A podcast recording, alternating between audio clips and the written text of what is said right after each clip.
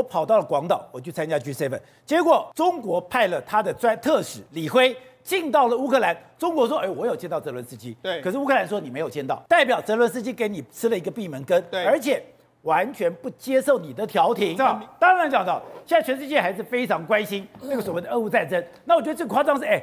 泽伦斯基居然要搭着美国军机去广岛去参加 G7，就代表哎，现在这件事情已经到了最后的收尾阶段，而且你就看到了，现在不管在巴赫穆特，在任何地方采取主动权的，都已经是乌克兰了。对，真的要收尾。我讲，我在我我在讲，真的要收尾，因为各国现在都在讨论善后事宜嘛。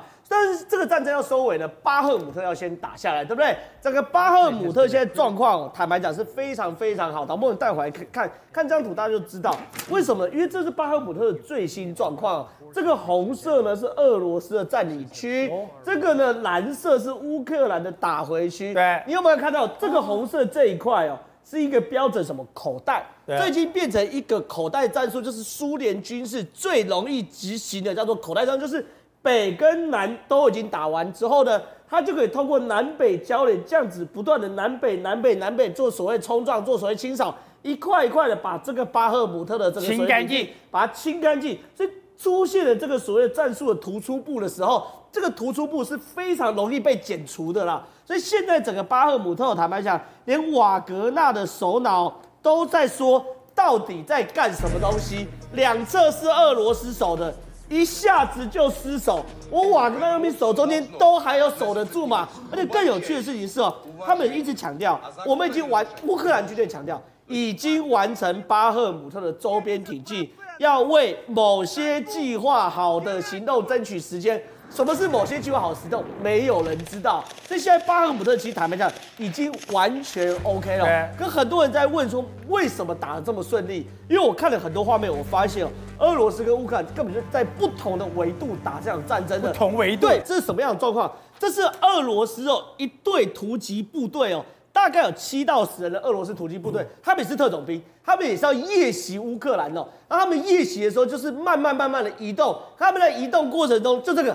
从头到尾哦，乌克兰的无人机就看着你，你自以为自己在夜袭，所以乌克兰无人机哦，看着他们全部进到这房子里面之后。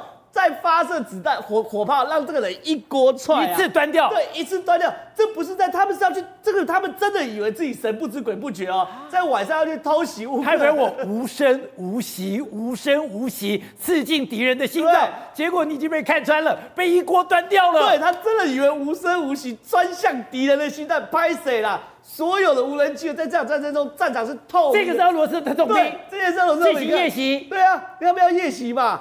早就被你看穿了啦！全部进到这个屋子里面，我再去打死你。哎，如果你看这样子，哎，它不是一枚哎，它是好几枚同时端掉。对啊，对啊，对啊。所以对于乌克兰、对俄罗斯这样怎么打嘛？这一件事。另外一件事情给大家看，乌克兰第三突击队哦，发动袭击哦啊，然后你看在这个这个壕沟里面哦，他们在壕沟里面哦，俄罗斯的士兵哦，完全被无人机所袭。他们在看上面有个无人机，就后面呢，乌克兰坦克哦。直接开到这个壕沟的后面，那俄罗斯士兵还还在一直打打上面的无人机啊！他们把这壕沟给端了。对，我看真的很荒唐啊！我再给大家看一次，为什么这个俄罗斯的坦克敢这样开过来？对，因为他通过无人机知道嘛，我的坦我的对手都在注意我的无人机。可是坦克很大声呢，但是问题是战场可能有背景噪音啊，可能有各种轰炸，就你还在看无人机的，坦克就开到你后面，然后直接一炮。让你下课嘛，对不对？所以你看这打起来很不公平呐，这两边根本就是在开一个，一个是有开图的，一个是没开图的嘛，两边很不公平呐。所以对俄罗斯来说，其实真的不要笑人家，是乌克兰在这种科技化的战场整合哦，占了太大太大的优势了嘛。然后更离谱的事情是什么？现在既然给我五角大家出这个新闻来看。五角大厦称那个算错了，算错了，我们可以再给乌克兰有三十亿美元，还可以给三十亿美金。对，什么意思？就是说，今天忽然宣布要军援三十亿美，三十亿美元，那一千亿台币很多啊！啊，大家就问为什么可以军援啊？拍谁算错了？之前啊，以为给出去，不然我们再给三十亿，所以算错了也可以给。所以对于他们来说很惨。可反过来，你知道俄罗斯有多惨？现在有有俄罗斯的士兵哦投降哦，这两位俄罗斯士兵投降，结果你知道吗？他们上面的钢盔啊，你看。这样是什么的？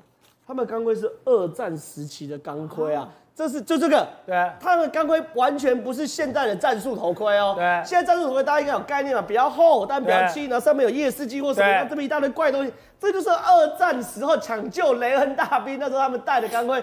这是第一个，第二个是还有人去拍俄罗斯的士兵受伤，那有多惨？你看他拿 AK 来当这个甲板，哦、就他骨头断掉，对，就那个拿 AK 四七当甲板，对，而且重点是你看到他连那个什么东西啊？那个那个叫弹夹都忘了拔，他弹夹还在上面，你不小心碰到就开火嘞，所以表示他们不止东西不够，他们的所有应变也是很菜的嘛，对不对？所以现在对于俄罗斯来说，这样真的要怎么打，真的不知道。好，so 刚才讲泽连斯基现在可能要搭着美国的军机到了广岛参加 G7，刚才讲了，我跑到了广岛，我去参加 G7，结果中国派了他的专特使李辉。进到了乌克兰，中国说：“哎，我有见到泽伦斯基。”对，可是乌克兰说你没有见到，而且丢的照片我根本，哎，你根本跟泽伦斯基的照片都没有，代表泽伦斯基给你吃了一个闭门羹。对，而且完全不接受你的调停。很明显嘛，泽伦斯基为什么跑到 G7？因为美国在这边，欧美在这边嘛，我就是在这个时候我要跟欧美站在一起，我不要跟中国的特使站在一起。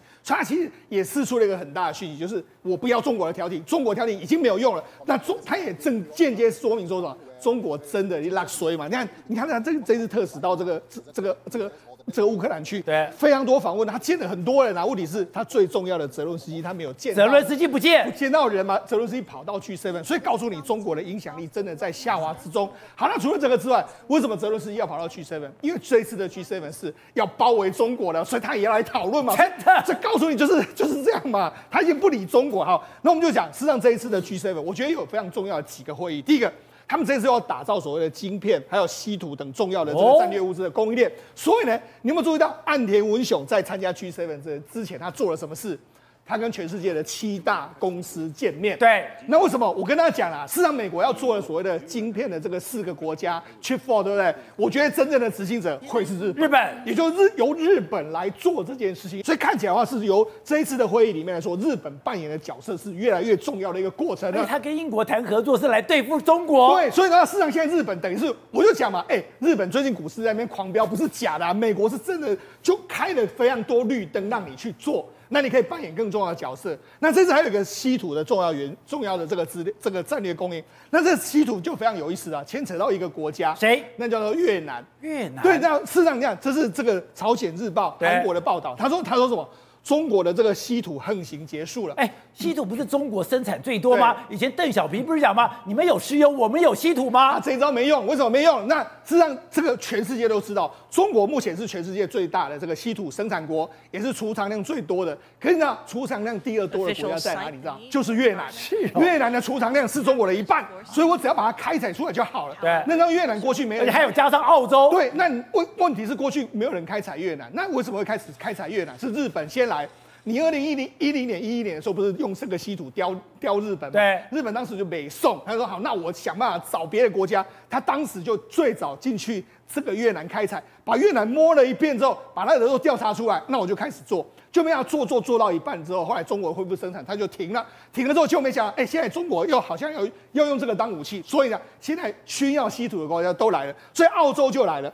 澳洲马上就说：“那我用我的技术呢，跟你的这个我的资金呢，我帮你大量开采。甚至现在为什么朝鲜日报会报道这个呢？中国稀土很因为韩国也需要稀土，所以韩国现在也去了。所以等于说，现在呢，包括韩国很多这个 LG 啦、三星他们的电子厂商啊，都去越南开采。所以告诉你什么？你中国就是不断的在那边惹是生非啊，惹是生非，搞得大家都要脱离跟你的关系的时候，那就是中国苦日子啊来临了。”对，过去乌克兰非常依赖中国，以前中国是乌克兰最大的进口国跟出口国。结果呢，现在中国派了一个特使，居然泽伦斯基不见，泽伦斯基跑到哪？跑到了 G 七。我们知道这一次 G seven 最大的一个这个议题就是怎么样包围中国。哎，那泽伦斯基这个位这个动作太特别了吧？对，泽伦斯基就是给习近平碰个软钉子哦。为什么呢？之前来讲的话。习近平到俄罗斯去访问的时候，泽连斯基说：“我也要跟你这个，你要来这里访问。”结果呢，后来习近平一个月后给他打一通电话，打一通电话说：“我派个特使团过去，你不是在忽悠我吗？这不是跟朱立伦是一样的忽悠的概念？怎么讲呢？因为你，你习近平如果你有心的话，你就亲自来嘛，你亲自来看看乌克兰现在什么样子嘛。你要大家都来了，对，拜登都来了，拜登。”岸田文雄大家都跑去了嘛，而且他大家不顾危险都跑去，那你为什么不亲自来呢？所以他其实说真的，今天汪文斌被问到说。到底有没有见到泽伦斯基？就是李辉这个代表团有没有见到泽伦斯基？那汪文斌说，刚刚我提到了他见了哪些哪些人，已经有提到他，因为记者不相信，这个是中国片面自己发布的讯息，说他见到泽伦斯基。但是呢，外媒记者在问说，那到底有没有见到泽伦斯基？汪文斌说，刚刚我已经练过了，你再去查就好了。所以等等于说，有有一种说法就是说，李辉根本没有见到泽伦斯基，而今天泽伦斯基哦，就专程坐着美国所提供的军机呢，到了广岛，到了。G7 要去跟这个七大工业国来见面，所以显然一件事情啊，泽伦斯基不相信中国，也不相信习近平了，也代表说在战后的安排来讲的话，泽伦斯基寄望在西方国家，不是寄望在中国身上。对，你如果这样讲的话，中国在这个所谓的疫情，中国现在在这个俄乌的战争，不是把自己逼到了边缘化，的敌人越来越多了吗？是因为你知道，中国它本身来讲就是已经选错边了。他本来就选错边，不应该选在俄罗斯那边，结果他今天选在俄罗斯那边。然后今天来讲，泽伦斯他是因为情势没办法给泽伦斯基打通了电话。但是问题是你到底你打通电话之后，你真的诚意在哪里？你要做调停者，调停者不是这么做的，调停者是要把双方两边都找来。问题是他找得了普丁来过来跟他跟泽伦斯基上谈判桌，不可能嘛。而且乌克兰一开始就把话讲明了。如果要我割土地谈和，门都没有。所以泽伦斯基已经告诉习近平，应该告诉习近平说，我的底线在哪里？我就是要这样东西。那要么你就去跟普丁讲，你要么把普丁叫把土地全换换回给我，然后赔偿款弄一弄。但显然来讲的话，习近平没有答应他，所以派那个代表团去忽悠他。欢迎去看关键时刻，今天是五月九号，是俄罗斯的大日子，它是他的二战胜利日。在今天，过去都是要举行盛大的庆祝活动。但没有想到，今年非常的拉扯。我们看到了英国的 Mail Online，他特别写说，他什么这个胜利日的庆祝只有一个，只有一个坦克，有这么寒酸吗？果然，过去虽然他开始的活动的时候，野的第一辆坦克都是有二战意义的纪念的坦克，可是他后面还是军容壮盛，还是雄壮威武，他的 T 九零、T 七二都会排在后面。但没有想到，今年他就是一个老坦克，一个孤独的 T 三四，孤独 T 三四之后，后面全部都是装甲车，就可以看到现在在俄乌的战场上面，对于俄罗斯来讲。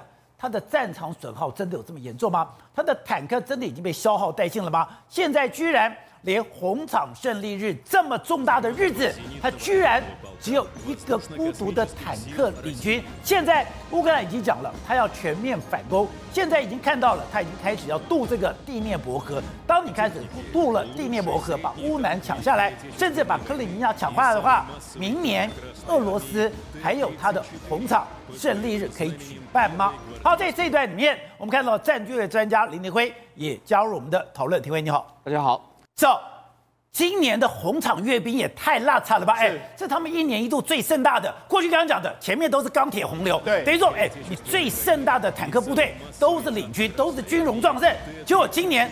你被 Mail Online 讲说，你的红场胜利日只有一辆坦克。没错，就是我们现在看到这一辆挂着这个红军旗的这个坦克，只有一辆坦克，后面都是装甲车。宝杰，那这是多拉长的一个画面，知道吗？这是今第七十八周年的红场胜利日的阅兵大典。过去的这个经验里面来说的话，都是前面是 T 三四坦克，后面全部都是坦克。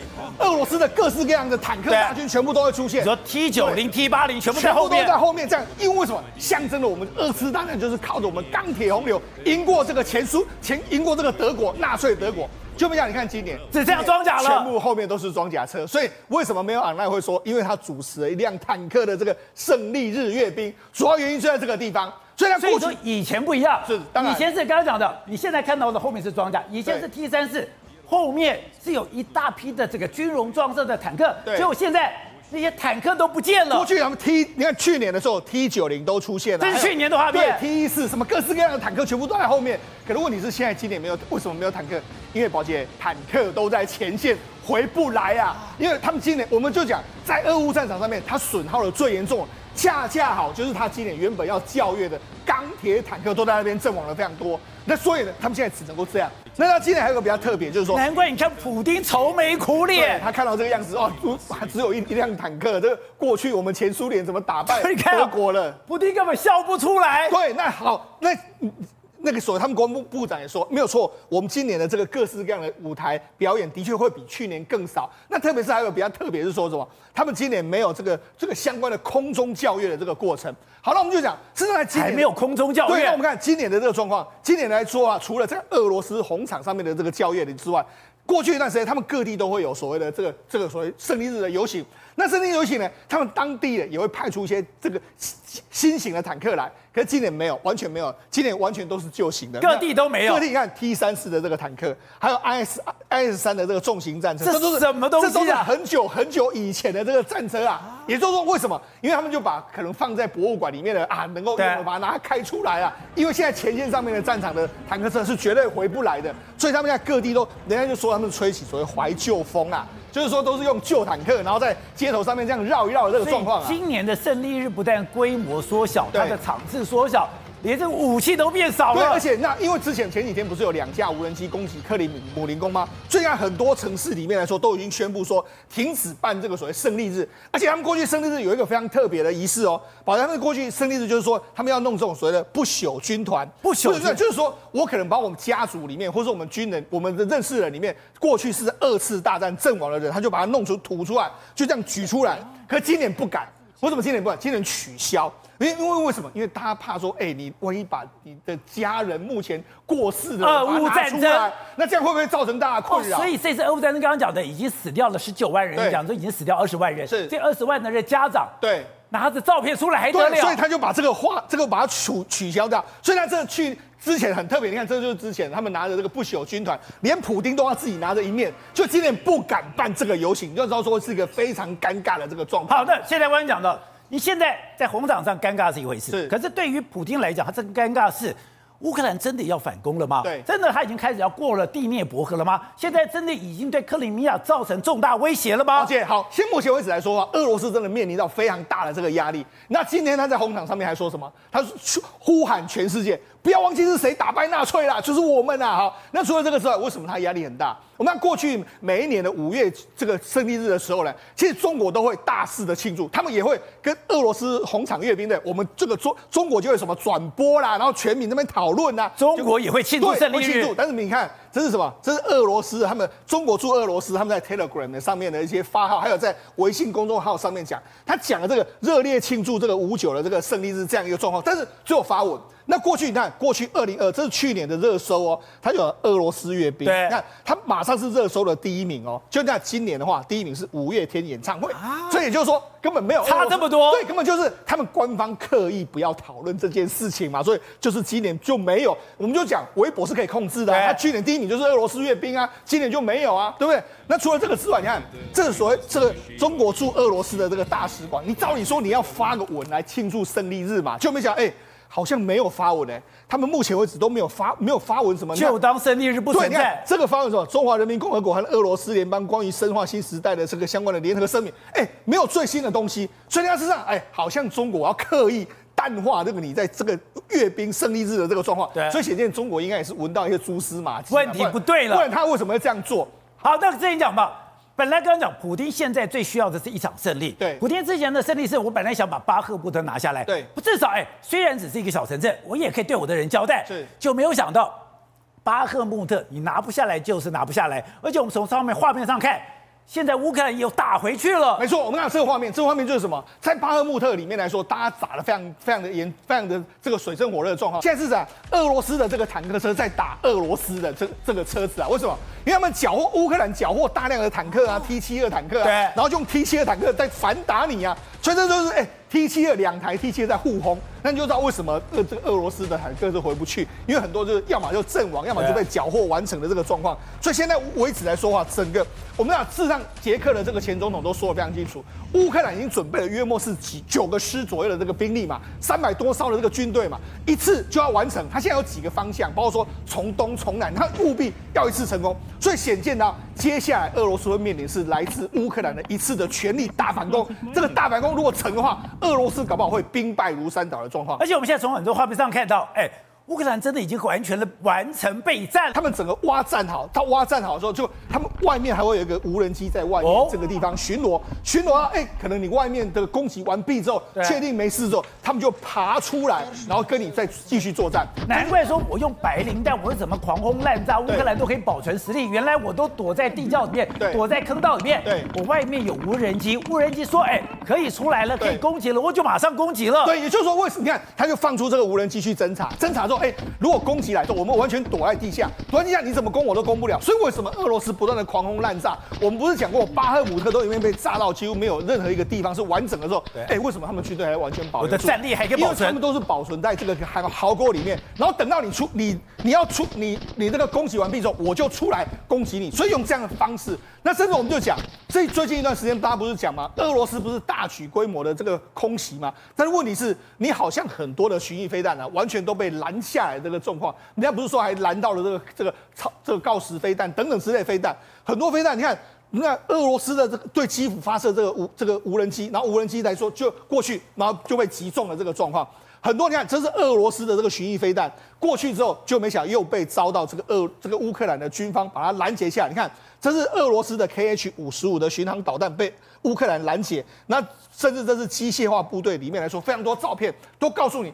乌克兰哎，俄罗斯的这个导弹似乎飞到乌克兰之后，要么就是没办法击中目标，要么就是被拦截下来。所以显见乌克兰哎，俄罗斯呢现在能够最用的最后一招就是继续对你空轰袭，但是轰袭似乎是效果的程度并不是那么好的状况。好，正好我们来看到在没有 online 拍的这一张照片，你看了哎，今天是你的红场胜利日，你这里最重要的日子，照一下哎，你应该是等于说非常的轻松或者非常的开心，可以看到没有贵宾奥嘟嘟。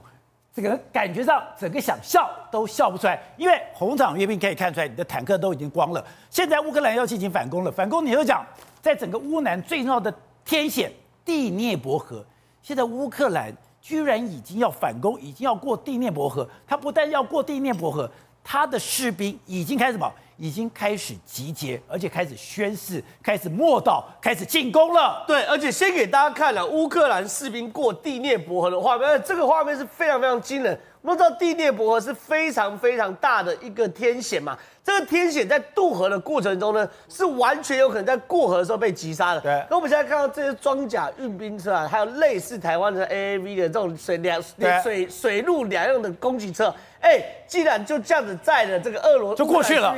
堂而皇之的就过河了，欸，而且我们讲说，地面博河旁边还有一个铁路，这个铁路更更可以把大量的物资运过去。对，这个铁路呢是用来集结，只有个集结之后还是要渡河。那这渡河画面就是像乌克兰整个乌克兰啊，已经做好渡河准备，甚至可以确保什么河的两岸是安全的，你不会有意外，俄罗斯也不会来打。另外呢，除了渡河之外，我们还看到乌克兰这样誓师的画面。哎，这誓师的画面，坦白讲，是真的让我们觉得有点鸡皮疙瘩都起来了，表示有他们要为乌克兰而战的感觉。这个画面对比一下刚刚那个红场阅兵啊，会不会差太多？差很多，差很多吧？对，这一看都就是北约士兵在阅兵嘛。好，那为什么刚刚这个普京整个脸奥嘟嘟呢？因为呢，五月九号是这个俄俄罗斯的胜利日，对不对？既然呢，在当天呢，泽连斯基签署一个行政命令，叫做欧洲日。过去乌克兰也过胜利日的哦，乌克兰就把胜利日改成欧洲日。然后呢，欧盟主席冯德莱恩呐，在五月九号的时候，也就是同时啊，跑到了乌克兰。那这不是最令我惊讶，令我惊讶的事情是。俄罗斯为了抗议冯德莱恩，打了八枚的匕首极音飞极音速飞弹到基辅，就八枚全部都被拦下来了。不是一枚匕首，八枚匕首，八枚都被拦。所以你仔细看，现在外媒说什么？拦俄罗斯的极音速飞弹，现在对乌克兰来说叫做小菜一碟，这很夸张哎。这本来是普京傲视全球，以前什么？普京还在一个演场里面。在那个演讲里面呢，后面就是一个大荧幕，那个大荧幕啪的飞上去以后，那个超音速飞弹，普天还很得意的讲说，现在俄罗斯天下无敌了，那就是匕首飞弹，就没有想到这个匕首飞弹说拦就拦了，八枚八枚拦八枚，而且在前一天，二十五枚拦二十三枚啊。所以对于乌克兰来说，现在拦匕首飞弹是小菜一碟。可大家要问，是乌克兰拦的还是美国拦的？所以美国正借用乌克兰这边去做最新型武器的实验嘛。美国一直讲标六飞弹可以拦极音速飞弹，到底怎么拦？要怎么拦？呃，何时拦？用什么方式？没有人知道。可是现在既然八枚极音速飞弹，八枚乌克兰都拦得下来的话。表示在这场战争中，连美国的科技都往前推一步吗？对。另外更有趣的事情是啊，联合国秘书长也说，大家在问会不会谈判，会不会谈判，对不对？现在联合国秘书长说，真真的不会谈判。为什么？因为两边都认为打得赢啊，所以这个都没得谈了，没得谈了。所以他们现在认为，之前讲说什么叫中国来介入，中国把俄罗斯逼上谈判桌。现在没有这回事了，对不对？现在有共识，共识打完再谈，打完打完打完后看结果再怎么谈。那那时候中国在斡旋，所以现在这个状况这边两边都认为自己打得赢啊，所以两边都认为打赢的话，你非得让他们打看看，你打完就就知道怎么谈嘛。你到底要把乌东给俄罗斯，呃，给乌克兰，还是连克里米亚也要还给乌克兰？不知道嘛，打完就知道。所以现在整个局面，坦白讲，真的很危险。好，所以董事长，现在状况。对普京这么这么不利吗？今天刚刚讲，哎，今天是俄罗斯每年最重要的日子，是你的红场胜利日。结果，哎，一台坦克，一台老坦克，后面就没有了，后面全部是装甲。那你不是告诉全世界说你没有坦克了吗？但但是你看到这个哈，我觉得有点怪。你知道他能够阻挡这个俄罗斯的这个匕首飞弹，匕首飞弹 这个能力实在是非常厉害，这个不是普通能力。对，八到十一马赫，哎，对呀、啊，这么快的速度，任何东西都没办法拦截，对怎么他怎么打下来？所以这个东西啊，我是比较保留啦，因为这个是属于高科技的范围内的东西的啊。但是呢，但是乌克兰现在到底有没有能力去收复失土？这个问题也是目前全世界都要关注的问题啊。因为所以欧洲这些的军事评论家也认为说，目前根据乌克兰所拥有的兵力，大概有三百多辆所谓的西方所供应的新式的坦克，对，对不对？有豹二、M1 A2 或其他的啊，然后有一千多辆这个这个所谓的装甲车辆。而这种兵力来讲，这样四万多部呃呃七万多部队了啊，七万多部队。他这样能够打回来吗？所以我就不知道这到底这个情况啊！而且，所以，所以西方的军事学家非常客观的讲嘛，认为说乌克兰只有一次的机会，只有一次机会，一次，你要一次攻击失败你就垮掉了，那这个很危险啊！所以乌克兰会为了这个莽莽撞撞的会冲动的使用这一次机会吗？我也很保留。对，所以双方其实我认为看起来是磨刀霍霍，其实都是在准备不充分的情况之下。双方形成一个我们所谓的军事学上所谓的一个迟滞的状况。迟滞，这个迟滞状况目前来讲的话，都有可能都在寻找下一个那个攻击点，那个攻击点能不能够有决定性的这种这种结果，或是战果，其实双方都没有把握。所以因此，我认为两边都没有必胜的这个决这个力量。对，那这个这个变得耗在这里，有点耗在这个情况。所以中国是不是出场了，也不见得。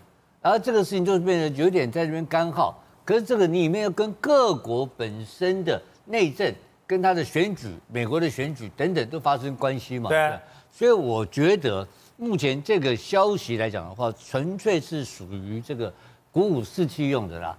因为这个东西到底是怎么回事，能够有达到这？如果今天乌八枚匕首飞弹能够把一个巴马赫的飞弹能够拦截下来的话，那不得了啊！那乌克兰的科技可以说已经超过美国了。到目前为止，美国没有办法公布说它能够有效的去阻挡超音速飞弹，因为现在只能知道说。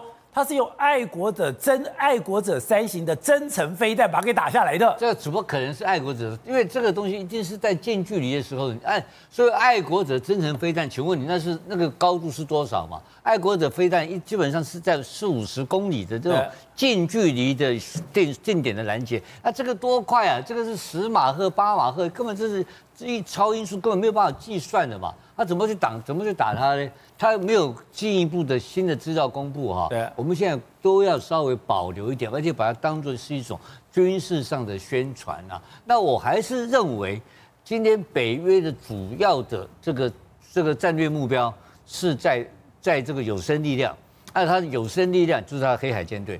所以只有在这种事情上面的胜利，才叫做有意义的胜利。对。否则的话，你说一次机会就是端掉黑海舰队，端掉黑海舰队，这个就决定性了。那其他话你搞我几一百公里，我搞你十公里，跟那巴赫穆特对搞了半年，两边死了好几万人，结果这战果就有什么战果？毫无进展可言，就多了一个死城嘛。对，所以在这个来讲的话，花多花了几十亿美金，什么事都没有做。然后你看他最近还有一个现象，就是他的佣兵部队现在是怎么样？每天都有新的消息，每天广播电台一样，所以这个情况是非常的混乱。整个情况看起来，我应该讲对俄罗斯不利啊。但是你不要忘记，俄罗斯是一个非常庞大的国家，它以它的单纯它的规模。跟乌克兰的规模来讲的话，那个大小相差悬殊。俄罗斯还有非常多的战略的武器还没有还没有发展，还没有使用，因为这个距离太近了。对，它很多非常优秀的战略武器能够威胁到美国这种东西都没有拿出来用哦。所以我是觉得说，这个东西在等下一个机会，那北约才是真正的在这个游戏里面的主导者。那我还是接，我还是认为乌兰。乌兰包括克里米亚才是真正的那个是决战点的人。或者现在俄罗斯没有想到，他也有一个麻烦是什么麻烦？是金融的麻烦。他之前不是讲说，哎，我跟我跟我跟中国交易的时候我用人民币，我跟印度的时候我用印度的卢布，他我就是不要用美金，因为我美金被抵制了。他讲没有关系，可是没有想到他现在人民币再怎么换黄金还是换不够，他还是满手的人民币，还是满手的印度的卢布。现在媒体报道，他现在这个钱。有钱没办法用，对，为什么呢？因为我们都知道啊，因为他被西方国家跟欧盟、美国联手起来制裁之后，美元这个部分，他想说，哎呀，我现在自己美元也不够多，所以我要找一些国家，然后这些国家希望可以卖给他们美元啊，或者是用美元来交易。就那些国家不是傻了，比如说像以印度来讲，哎，我跟你买那个呃俄罗斯，我跟你买一些石油。然后呢，我可以，我印度可以用美元给你买啊，但是我印度说，啊，没有啊，那我我我承认你的卢布啊，那我用卢比来给你换你的卢布，所以他就说，嗯，好吧，那反正我到时候收了你很多你的卢卢那个印度的卢比之后呢，我就可以来跟你印度买你的产品嘛，那这样子大家还是可以互相的交流。没有想到这个印度真的是很会算，怎么样？印度呢，他去年呢，光是买那个石油跟天然气啊，跟俄罗斯。大买买了非常多非常多，买了过往的五倍之多，结果他卖东西卖给俄罗斯的竟然减少，而且减少大概有三成以上，所以后来现在俄罗斯发现说。嗯，丢呢，我现在一大堆的石油出去给你，就我换来的竟然是满手的印度的卢比，不能用吗？啊，不是，好，那我现在来跟，它不是通用货币，对，它不是通用货币。我现在一俄罗斯想要跟其他国家说，哎，我拿印度的卢比跟你买东西，别人不收，没有人要，我跟他说，所以现在俄罗斯有这么惨吗？很惨的，他现在手上呢都是不值钱的一些货币，我都快被笑死，因为现在就变成了，他说他手上实在是太多印度卢比了，没有办法花出去啊，所以呢，现在就开开始想说，那。那不然就这样子，但你印度多卖一点我们一点东西，我们需要的东西，或者是说我想办法再跟其他国家来买，或者是卖掉的方式。然后呢，他们就说达最后达到一个结论，什么样结论呢？我们手上满手的呃那个卢比跟那个中国的人民币，那不然这样好了，我们先卖人民币，因 为人民币比起卢比还比较好卖，比较好卖。所以他们现在竟然达到一个结论，就是我们开始狂卖人民币啊！这狂卖人民币的金额有多大呢？光是今年四月十日哦，他一天之内。俄罗斯的央行就处分，就出售了价值大概三十八亿呃的卢呃的人民币的卢卢比。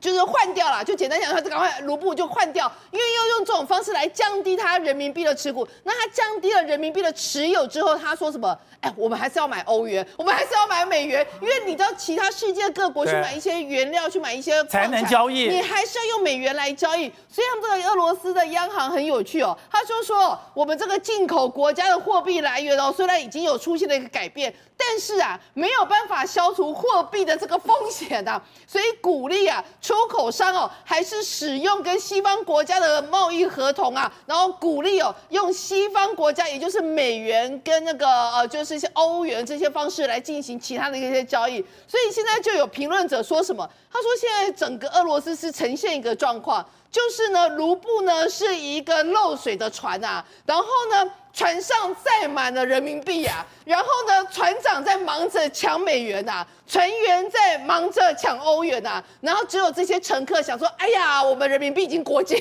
化了。所以换句话说，人民币的国际化是一个笑话。然后俄罗斯也因为被这些西方国家制裁，面临到满手的这一些没有没有办法在国际市场上进行正常交易的这个货币，就到最后变成是要大笔的出售这些人民币啊，然后用比较烂的一个汇率，只能换得更多的美元或欧元。那另外一个情况是什么？其实也是像阿根廷，阿根廷因为自己我们都知道。